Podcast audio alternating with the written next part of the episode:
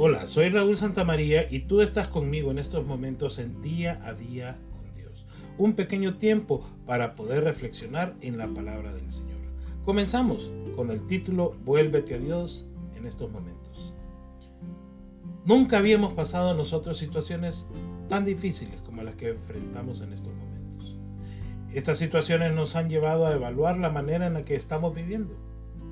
Nuestra sociedad se ha visto obligada a recurrir a un aislamiento, algo que no habíamos experimentado antes. Y si bien puede ser complicado adecuarse de una manera u otra, nos lleva a valorar a las personas de nuestro entorno, pero también nos invita a la introspección, es decir, analizar dónde estamos, cómo llegamos a este punto y si es algo positivo o no.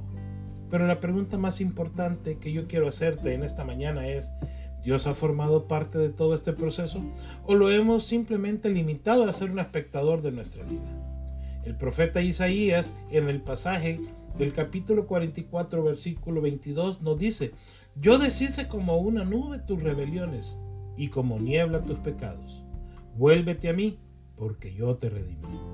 Gracias a la obra de Cristo, en la cruz, todos y cada uno de nosotros tenemos la oportunidad de acercarnos y recibir perdón por haber elegido vivir alejados de su presencia.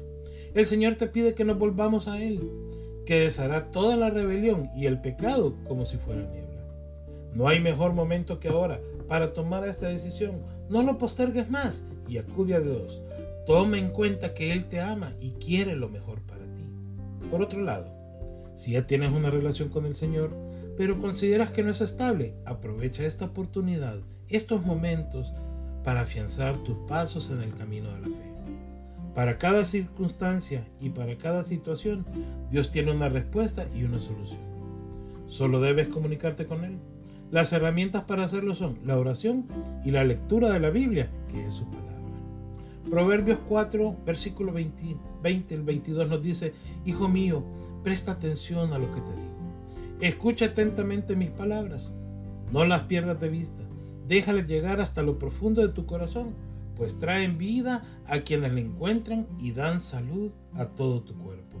En estos momentos en los cuales nosotros estamos recogidos en nuestras casas, es el momento en el cual tú puedes hacer esos devocionales con tu familia.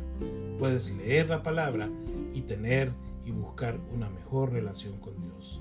Gracias por tu tiempo y que el Señor te bendiga. Nos vemos pronto. Bendiciones.